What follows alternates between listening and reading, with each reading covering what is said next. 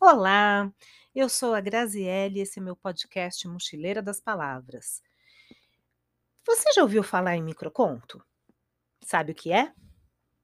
Pois bem, hoje falarei um pouquinho sobre essas mini histórias. Bom, o microconto não conquistou seu espaço na academia, não é reconhecido como um gênero literário. No entanto, vem crescendo em aceitação do público, talvez pela sua leveza, profundidade.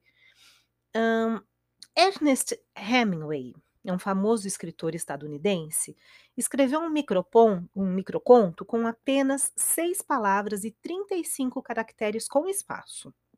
Bem curtinho. Contudo, são seis palavras que pegam pesado. Vou ler para vocês entre aspas, como se fosse um anúncio de venda, ele é assim: vendem-se. Dois pontos. Sapatos de bebê sem uso. Ponto, fecha aspas.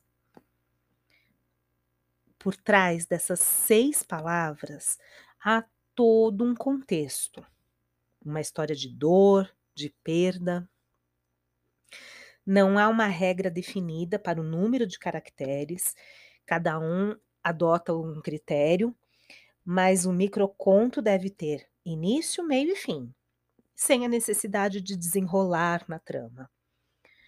Meu marido Jorge Segete, por exemplo, adotou um critério de escrever suas histórias com até 300 caracteres. Ele escreveu um conto intitulado Que Reflexo que descreve um fato ocorrido na nossa vida. Assim, que reflexo. Chegando do mercado, colocou uma cartela de 24 ovos em cima da geladeira. Algum tempo depois, abriu a geladeira e em seguida o freezer, o que causou a queda da cartela. No, no reflexo, fechou o freezer, espremendo todos os ovos. A geladeira ficou fedendo durante 15 dias, tempo que sua mulher lhe xingou. Pois é. 300 caracteres, ele contou uma história com início, meio e fim. Eu também já me aventurei à escrita dos microcontos.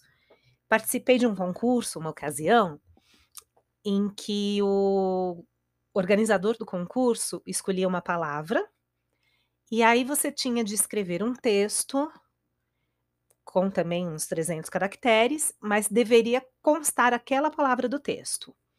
A palavra em questão que eu vou ler aqui para vocês era engano.